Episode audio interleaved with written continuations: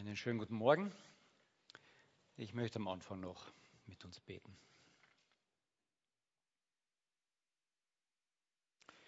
Herr Jesus Christus, dafür danke ich dir von ganzem Herzen, dass du bei uns bist, ob wir dich jetzt spüren oder nicht spüren, dass du uns nicht alleine lässt. Und gerade wenn wir uns Gedanken machen über dich und dein Wort, brauchen wir deine Gegenwart und wir haben deine Zusage. Mach uns unser Herz auf, unsere Sinne auf, dass wir dich erkennen, dass wir sehen, was du vorhast und dass wir uns von dir ansprechen lassen, dass es unser Leben verändert. Herr, wir sind angewiesen auf dich und dein Reden. Sprich du mit uns, bitte, Herr. Amen.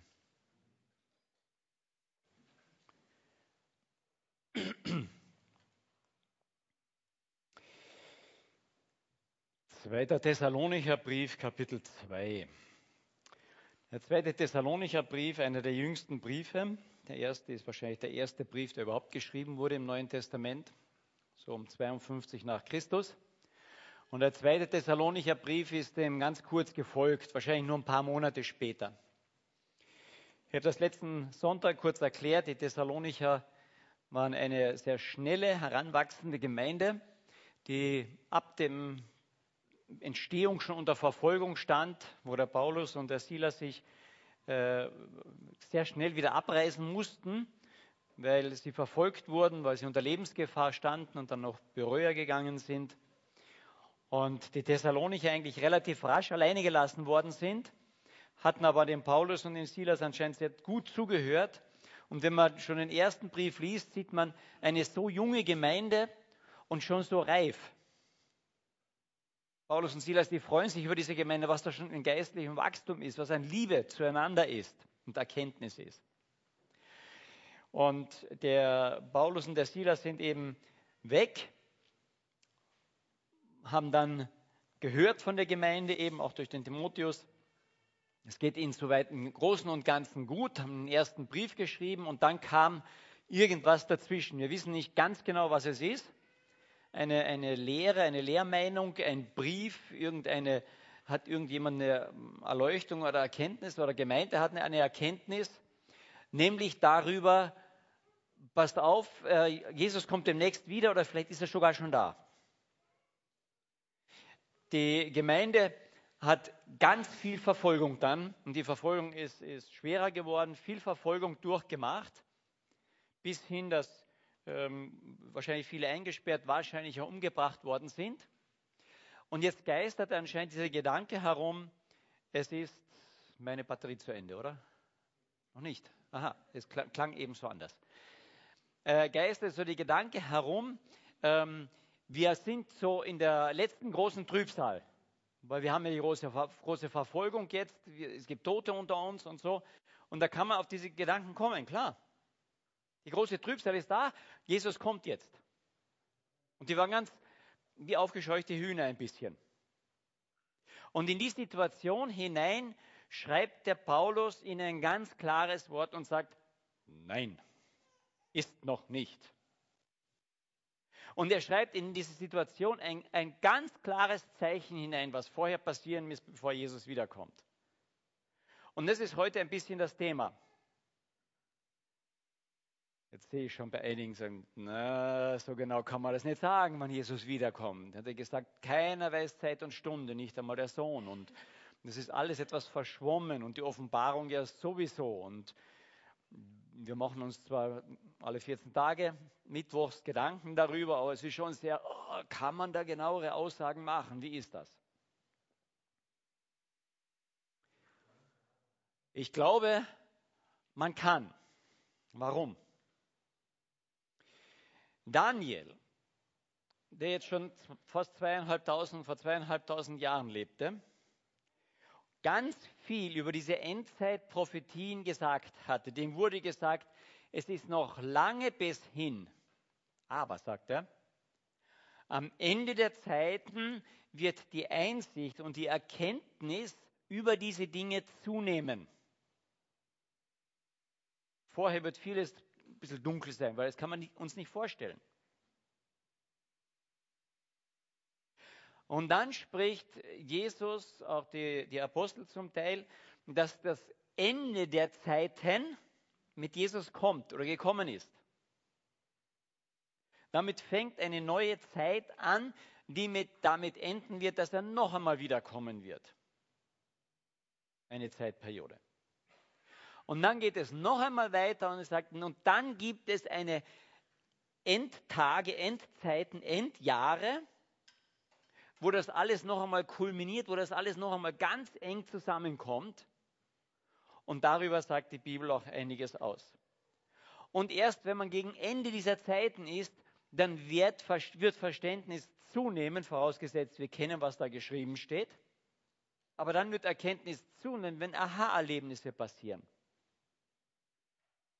Und eines der letzten Dinge, die passieren wird, sagt Jesus in Matthäus 24, passt auf, wenn der Feigenbaum anfängt zu grünen, wieder zu treiben, wieder zum Leben erwacht, dann werden sich Dinge bewegen. Und der Feigenbaum ist immer das Bild auf der, den Staat äh, Israel. Und wir haben in unserer Zeit, nach fast 2000 Jahren, dass sich der Staat Israel wieder gebildet hat und aufblüht. Ich denke, wir sind in diesem Bereich eingetreten langsam. Wir können nicht Zeit und Stunde sagen.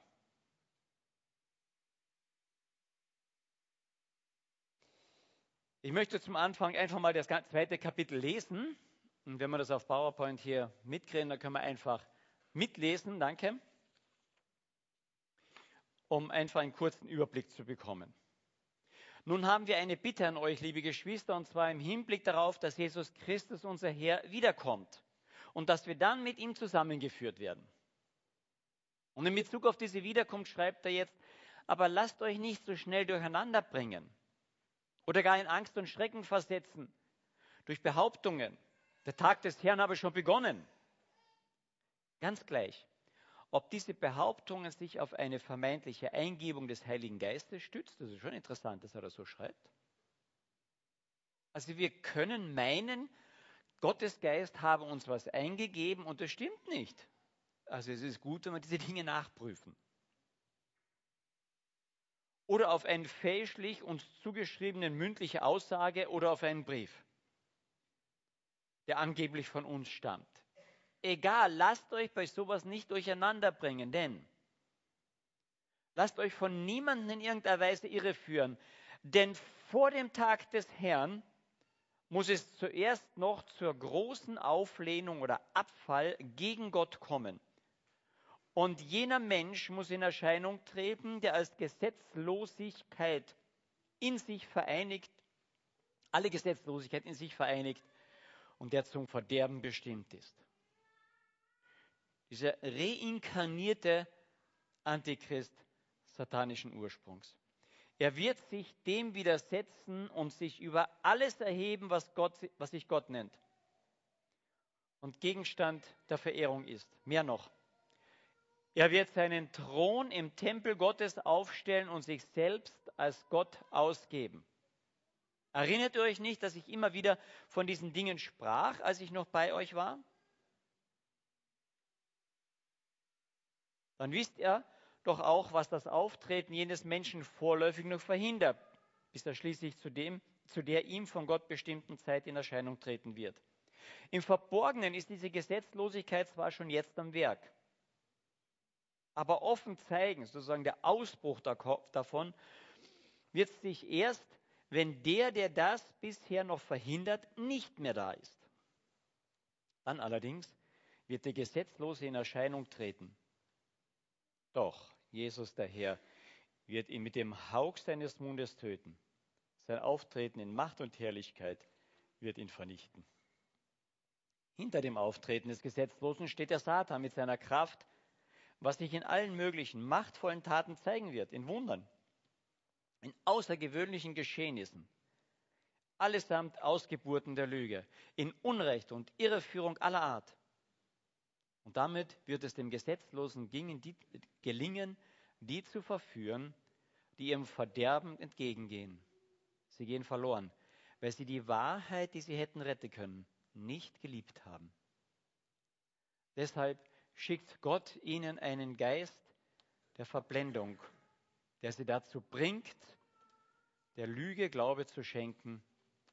Und so kommt es dann, dass im Gericht Gottes alle verurteilt werden, die der Wahrheit nicht geglaubt haben, sondern am Unrecht gefallen fanden. Einmal bis hierhin, bis zu diesem Vers 13.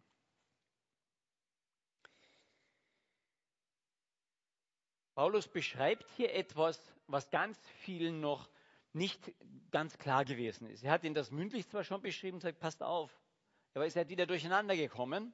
Aber es gibt eine Sache, die ist ganz wichtig. Die beschreibt bereits Daniel, die beschreibt Jesus ganz kurz in Matthäus 24. Wir werden uns nachher kurz äh, das noch anschauen. Die wird in der Offenbarung beschrieben und die wird ganz besonders hier im Thessalonicher Brief beschrieben. Es gibt Dinge, die werden aber erst mit der Zeit klarer. Ja?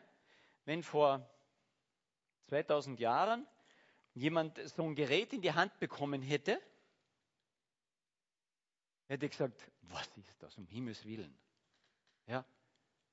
Schaut aus wie poliertes Eisen, ist es nicht. Es ist, kein Blech, ist auch nicht aus Holz. Lack hat man in der Zeit nicht so gekannt, poliert, ja, aber was ist das? Tolle Kette dran, was, es, ist nicht, es ist auch nicht Wachs, ist, was ist das? Ja? Und vielleicht wäre der ein oder andere dann draufgekommen, und hätte irgendwo draufgedrückt und gesagt, ha, ja, macht Licht. Uh, das hat irgendwas mit der Erschaffung der Welt zu tun oder so. Ich kann Licht machen. Ja, das war ja damals nicht so ohne. Irgendwo draufdrücken und Licht machen? Ja. Aber die hätten nicht gewusst, was da anzufangen. Da hätten sie daran gezogen vielleicht. Ja. Hätten sie sich grauenhaft erschreckt und gesagt, was soll das? Was für ein Vogel, was für ein Tier ist da drinnen? Versteht ihr? Heute wir sagen wir von, ah ja, Schreck vielleicht im ersten Moment, aber wir wissen Bescheid. Ja, so eine Taschenalarmanlage mit, mit, mit äh, Taschenlampe. Aber versteht ihr, vor 2000 Jahren, die denken, ja, Licht und Lärm und so, aber wozu? Was soll das? Wissen natürlich bei Gefahr und, und, und und in der Nacht. Wir wissen viel mehr darüber Bescheid, können es genau einordnen. Und jetzt wird vor 2000 Jahren etwas geschrieben, was in der Zukunft kommt, 1000, Jahr, 1000 Jahre später. Natürlich ist das schwer einzuordnen. Aber je näher man drankommt, desto mehr Verständnis bekommt man. Und dann wurde der Kunststoff erfunden. Plötzlich wissen Sie, aha, das ist Kunststoff. Jetzt waren Sie schon näher dran. Und dann hat man die Batterie erfunden und die ersten Taschenlampen drauf. Ah, super, Taschenlampe. Und dann hat man das LED-Licht erfunden und gesagt, ah, das ist ein LED-Licht, die brennt viel länger als die anderen. Und dann wurde unser Umfeld so gefährlich, wir machen was dagegen. Also machen wir leer. Ich ziehe es nicht noch einmal raus, nur keine Angst. Machen wir auch Alarmanlage. Ja? Aber je näher man diese ganzen technischen Sachen gekommen ist, desto mehr Verständnis ist hier. Und hier werden Sachen beschrieben, die für die letzte Zeit sind.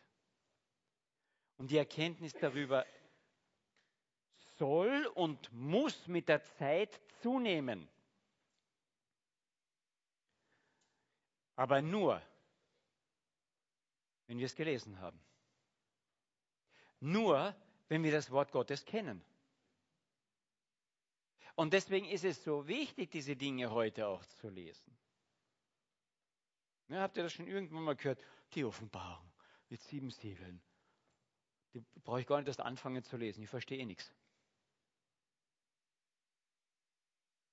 Ja, vor 2000 Jahren. Dieses Ding brauche ich gar nicht erst anfangen. Verstehe eh nichts davon.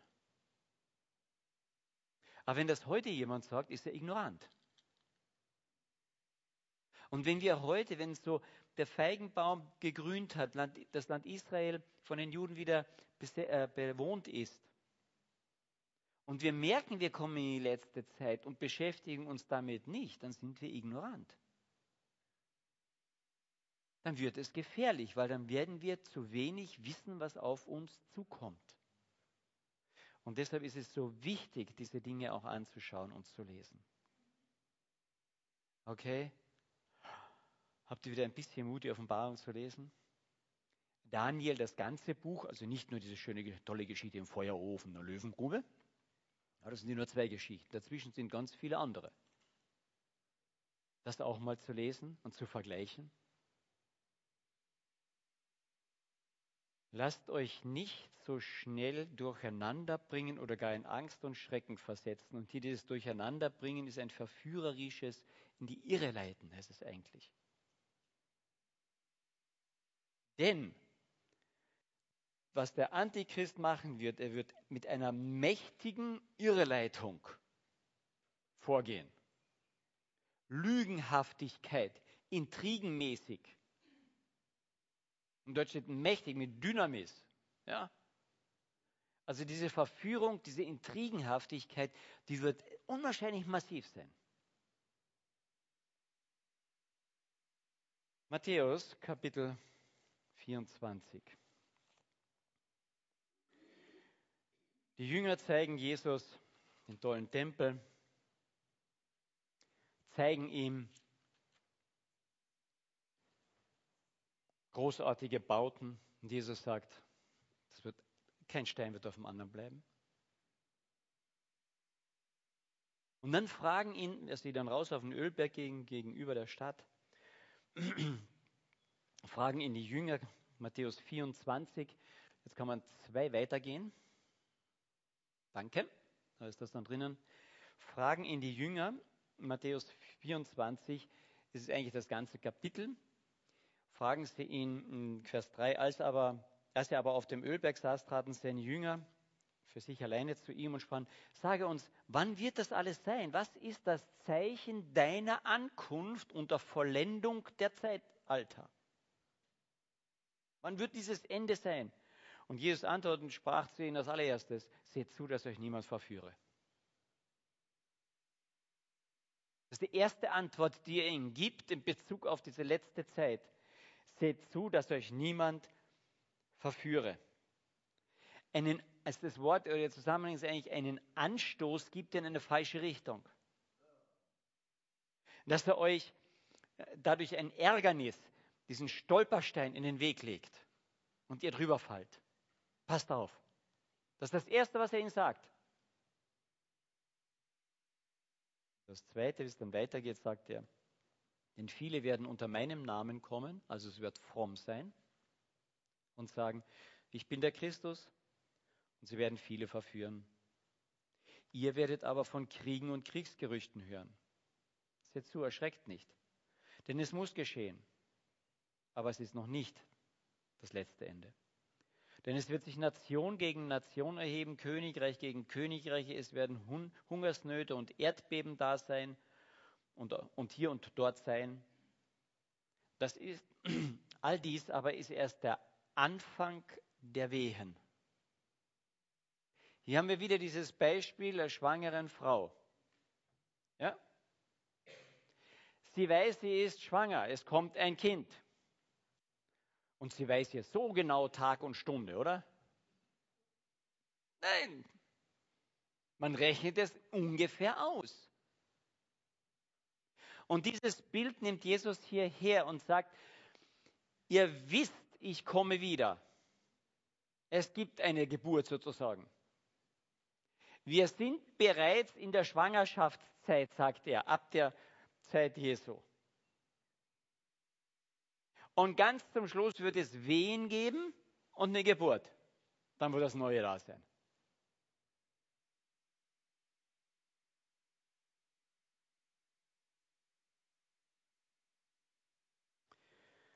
Dann werden sie euch in Bedrängnis äh, bringen, überliefern, euch töten. Ihr werdet von allen gehasst werden um meines Namens willen und dann werden viele verleitet werden. Gebt acht, dass euch niemand verführe. Dann werden viele verleitet werden. Sie werden einander überliefern, einander hassen. Viele falsche Propheten werden auftreten und werden viele verführen. Weil die Gesetzlosigkeit überhand nimmt, wird die Liebe der meisten erkalten. Wer aber aushat bis an das Ende, der wird gerettet werden. Und auch das Evangelium des Reiches wird gepredigt werden der ganzen Erde, allen Nationen.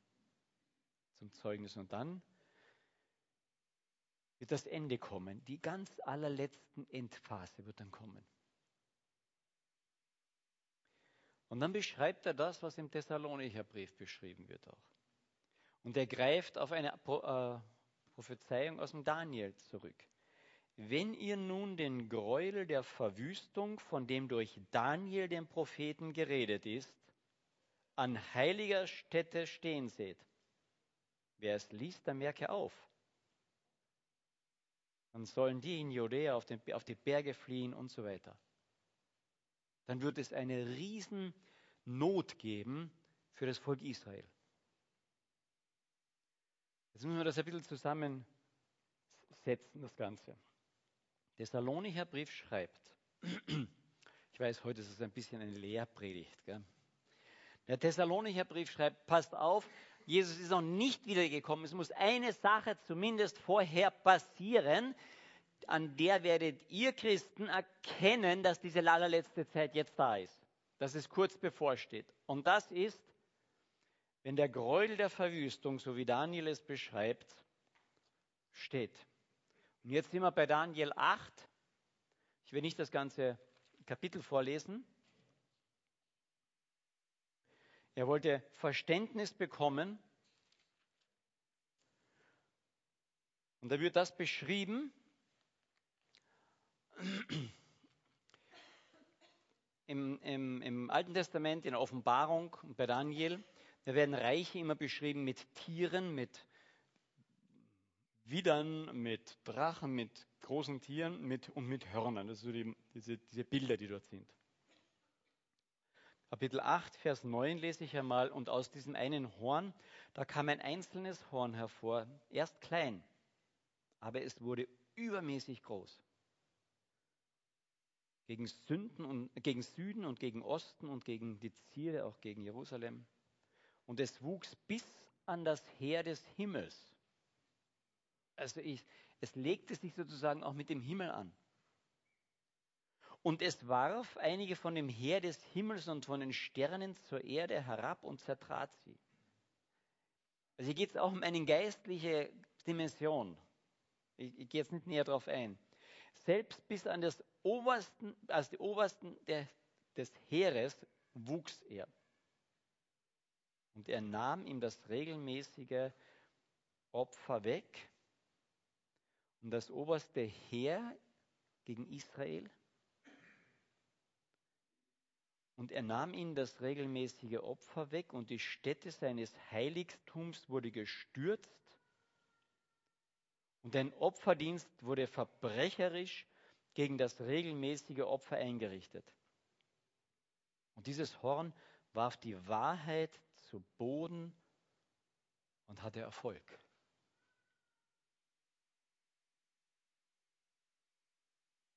Und dann sagt der Daniel, was ist das um Himmels Willen? Und dann wird dem Engel Gabriel der Auftrag gegeben, erkläre ihm ein Stück weit, was das ist. Und dann erklärt ihm dieser Engel Gabriel, sagt, am Ende ihrer Königsherrschaft, wenn die Abgefallenen oder wenn von den Abgefallenen das Maß voll gemacht wird, da wird ein König aufstehen mit hartem Gesicht, erfahren in Ränken. Seine Macht wird stark sein, jedoch nicht durch seine eigene Macht. Nicht durch seine eigene Macht. Da wohnt was inne, beziehungsweise bemächtigt sich seiner, eine Macht, die von woanders kommt. Und er wird entsetzliches Verderben anrichten und wird erfolgreich sein und handeln. Und er wird die Starken und das Volk der Heiligen vernichten. Und wegen seines Verstandes wird er erfolgreich sein. Er wird klug sein. Er wird erfolgreich sein aber mit Betrug. Mit Betrug in seiner Hand. Und er wird in seinem Herzen groß tun und unversehens wird er viele vernichten. Und dann ist interessant. Und er wird gegen den Fürsten der Fürsten, wer ist der Fürst der Fürsten? Jesus. Wird er sich auflehnen, aber ohne eine Menschenhand wird er zerbrochen werden. Thessalonicher Brief sagt, durch den Hauch seines Mundes. In der Offenbarung haben wir das Bild, dass ein Schwert aus seinem Mund geht. Gericht.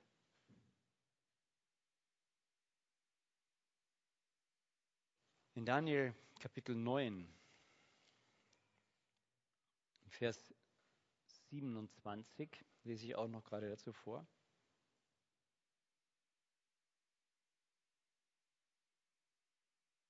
Ja, 26 am Ende.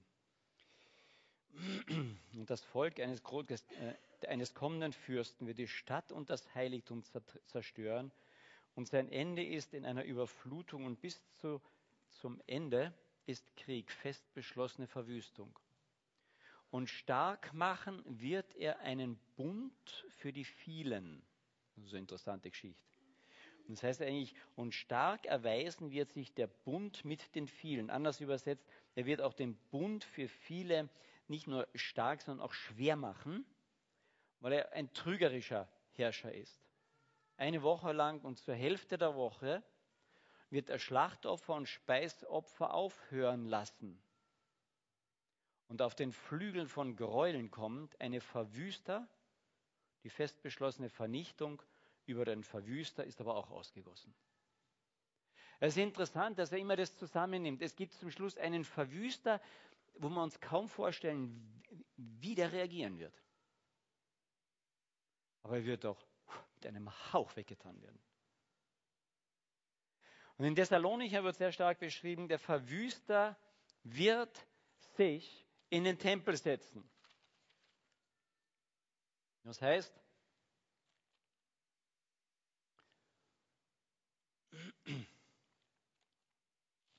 er sagt den Thessalonichern, Jesus Christus kommt nicht vorher wieder, bis das passiert.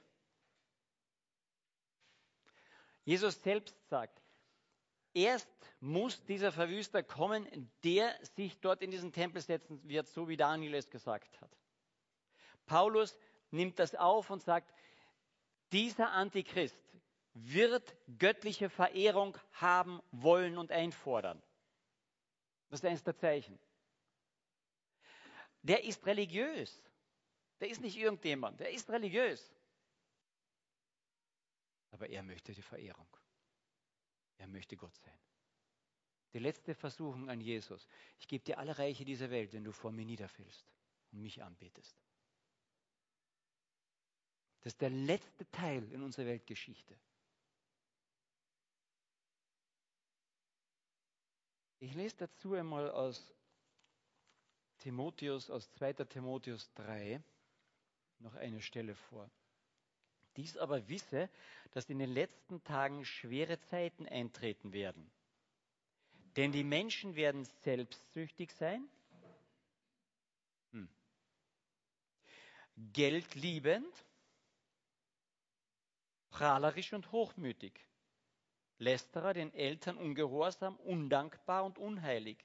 Sie werden lieblos und unversöhnlich sein, Verleumder, unenthaltsam und grausam, das Gute nicht liebend. Verräter, unbesonnen, aufgeblasen, mehr das Vergnügen liebend als Gott. Hm. Brot und Spiele, das haben wir alle schon mal gehabt. Dann kann man den Kaiser verehren.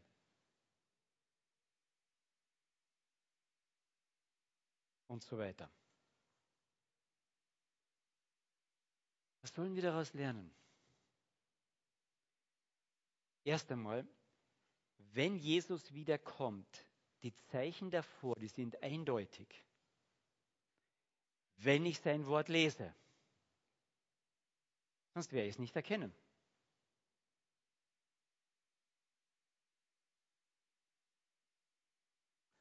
Daniel sind wir nochmal drinnen? Kapitel 12.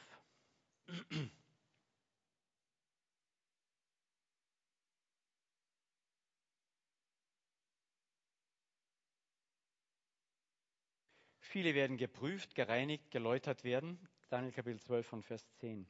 Aber die Gottlosen werden gottlos handeln und die, Gottlos und die Gottlosen werden es alle nicht verstehen. Die ohne Gott werden es nicht verstehen. Die Verständigen aber werden es verstehen. Und von der Zeit an, der das regelmäßige Opfer, dann geht es um die ganzen Zeiten dort. Glückselig, der ausharrt.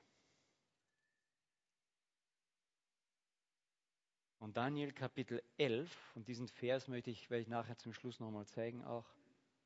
Da heißt es, und diejenigen, die sich am Bund schuldig machen, wird er durch glatte Worte zum Abfall verleiten. Diesen Bund mit Gott nicht einhalten, nicht eingehen, die wird er zum Abfall auch verleiten. Aber, und diese, diesen Satz hoffe ich, dass ihr von heute mitnehmt, aber das Volk, das seinen Gott kennt, wird sich als stark erweisen und entsprechend handeln. Kennen wir unseren Gott? Kennst du ihn? Und ich möchte wirklich diese Herausforderung immer wieder in den Raum stellen. Lest eure Bibel, hört Gottes Wort, denkt darüber nach, mit dieser einen Bitte, Herr, ich möchte dich kennenlernen. Damit die Verführung mich nicht in den Griff bekommt. Manchmal beschäftigen wir uns zu sehr mit den schlimmen Dingen und die kennen wir dann gut anstatt mit den guten Dingen. In der technischen Welt heute ist es einfach, aber früher war es bei den Banken folgendermaßen. Um Falschgeld erkennen zu können, hat man die Bankleute, die hauptsächlich an der Kasse standen, trainiert. Aber nicht, indem man ihnen Falschgeld gegeben hat sondern ständig gute und richtige Banknoten. Und sie haben sie anschauen müssen von allen Seiten und vor allem haben sie sie dann blind betasten können. So ist eine, fühlt sich eine richtige Banknote an. Und so sind sie trainiert worden. Sie kannten ihr Geld. Und weil sie sie so gut kannten, wenn eine falsche Banknote kam, den Namen sie in die Hand sagen, falsch.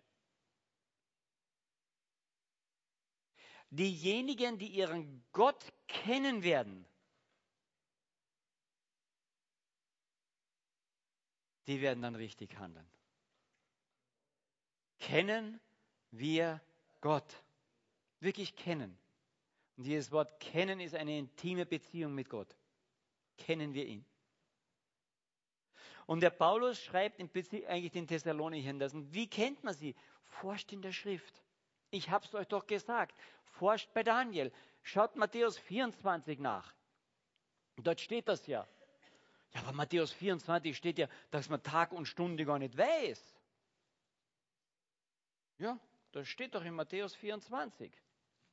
Hm, schauen wir mal hin.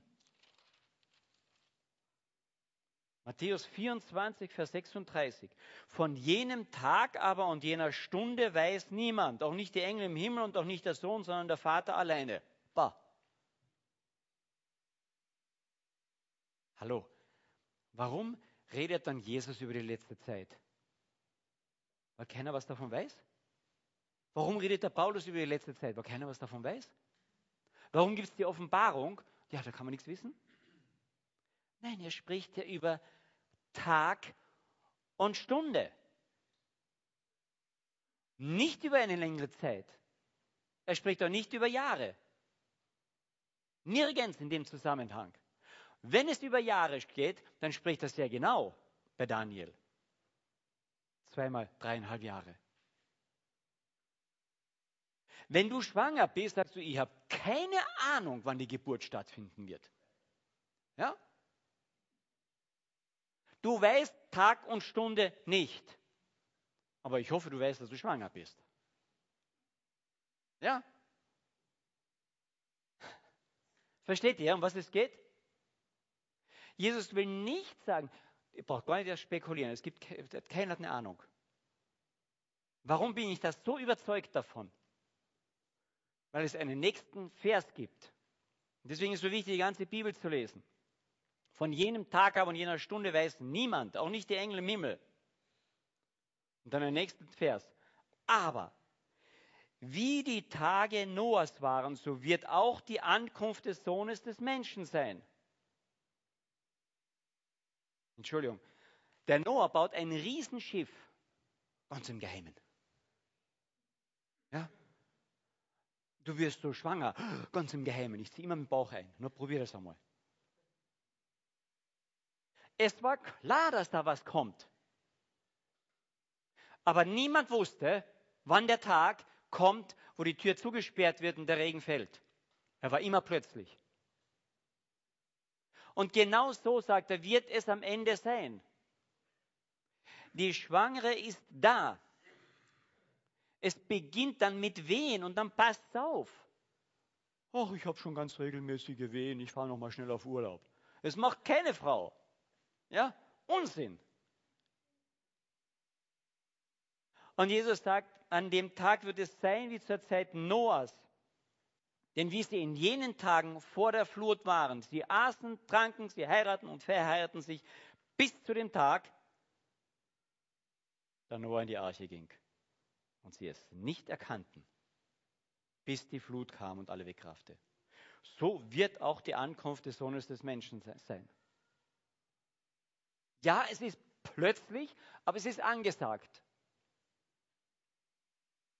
Jawohl, die Geburt setzt relativ zack ein auch mit den Wehen dann. Und dann ist irgendwann noch das Kind da. Es ist klar.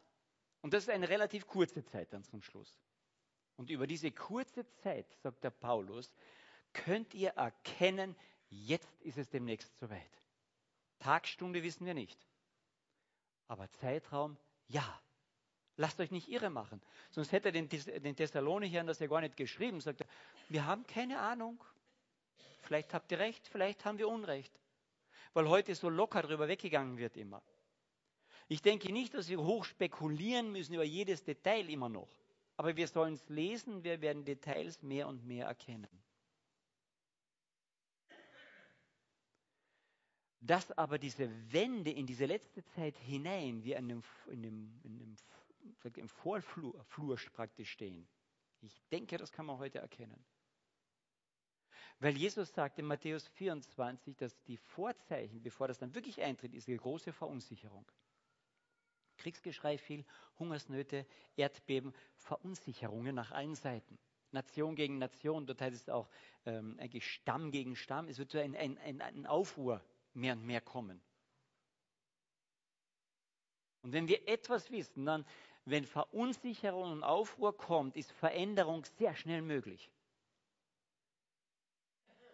Das haben wir auf der ganzen Welt immer erlebt. Dort, wo, wo Unruhe und was ist, kann ganz schnell Veränderung sein. Aber wir haben noch nie erlebt, dass Verunsicherung in derartig weltweiter Manier möglich ist. Das kippen kann.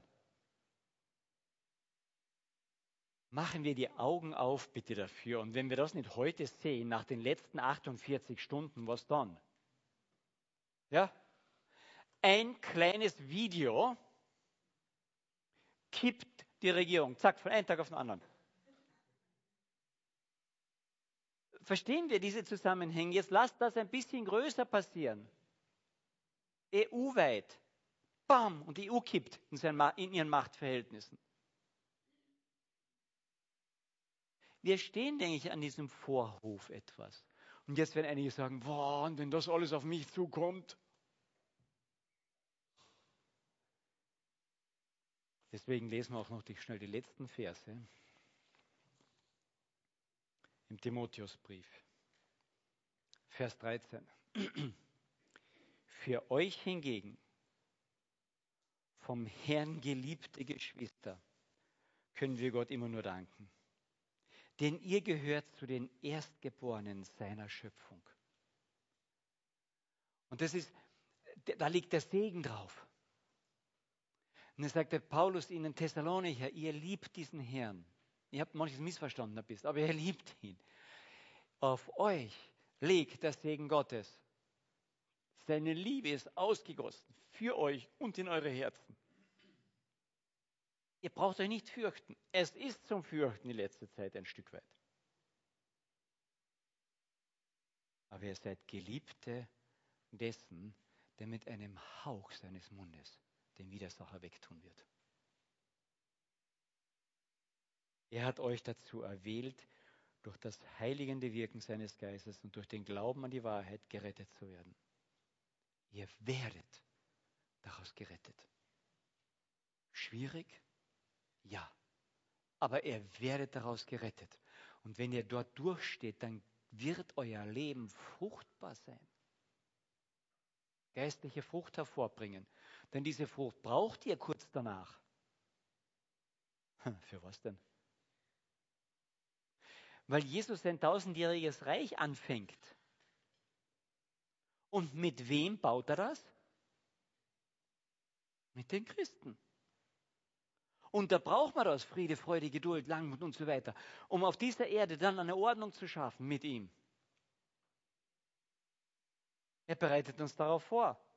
Der Herr, liebe Geschwister, Entschuldigung, das ist es, wozu er euch durch das Evangelium berufen hat, dass wir verkünden. Er hat euch dazu berufen, an der Herrlichkeit von Jesus Christus, unserem Herrn, teilzuhaben dann. Ganz klare Abfolge hier. Daher, liebe Geschwister, bleibt standhaft, haltet an der Lehre fest, die wir an euch jetzt weitergegeben haben und in denen wir euch unterrichtet haben, sei es mündlich oder brieflich. Wir bitten unseren Herrn Jesus und Gott, unseren Vater, der uns seine Liebe erwiesen und uns in seiner Gnade eine nie versiegende Ermutigung, eine sichere Hoffnung geschenkt hat. Dass er euch in eurem Innersten ermutige zweimal dieses Wort. Und dieses Wort ist Parakaleo. Das ist das gleiche Wort für den Heiligen Geist, der Ermutiger, der Ermahner und Ermutiger, Beistand. Das ist das gleiche Wort. Sagt er, ich stehe euch darin bei ermutigend. Und dann sagt er noch, und gegeneinander, und das kann man unterschiedlich ein bisschen übersetzen im Griechischen, ich befähige euch, gute Werke zu tun, aber tut auch gute Werke und dadurch werdet ihr auch ermutigt. Das heißt, in der letzten Zeit haben wir füreinander Gutes zu tun, uns zu helfen. Ja, was nachher?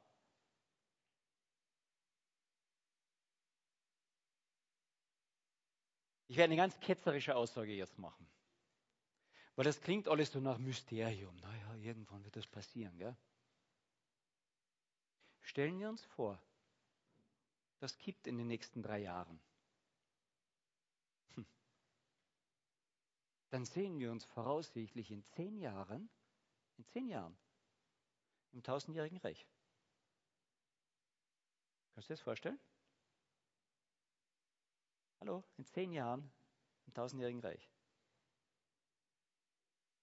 Warum stellen wir uns das nicht vor? Möglich ist das. Ja? Vielleicht 20 Jahre, ich weiß es nicht, vielleicht 30.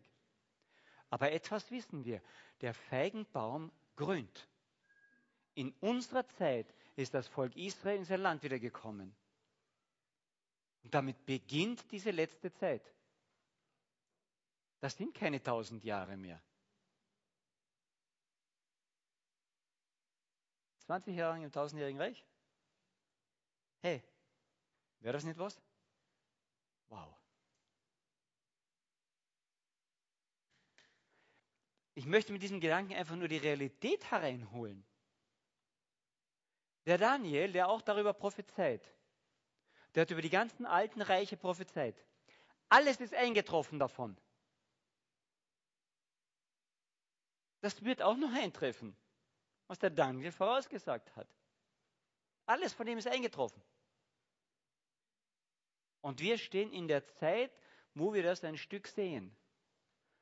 Ich möchte nochmal zum allerletzten Vers zurückkommen und damit abschließen. Aber das Volk, das seinen Gott kennt, wird sich als stark erweisen und entsprechend handeln. Ja? Nicht, weil wir stark sind, werden wir Gott kennen und dann werden wir das Richtige machen.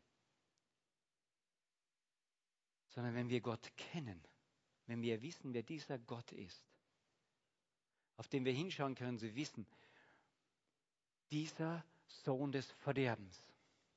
So wird der Satan dort genannt. Und wir haben diesen Ausspruch noch einmal im Neuen Testament in Bezug auf den Judas, wo seine Vernichtung beschlossene Sache war. sagt, dieser Sohn des Verderbens ist eine beschlossene Sache. Der wird zwar großartig tun, aber mit dem Hauch unseres Herrn wird er weggetan werden. Hey, und dann? 20 Jahren sehen wir uns wieder. Aber das Volk, das seinen Gott kennt, wird sich als stark erweisen und entsprechend handeln. Nehmt diesen Vers mit. Das ist ein toller Trost und eine tolle Herausforderung ebenfalls. Lob singet unserem Gott, Lob preiset unserem Herrn, singet ihm ein neues Lied, der uns aus aller Not in seine Liebe rief. Freut euch, ich komme mit Macht und Herrlichkeit. Blicket auf und glaubt, mein Tag ist nicht mehr weit. Ich komme.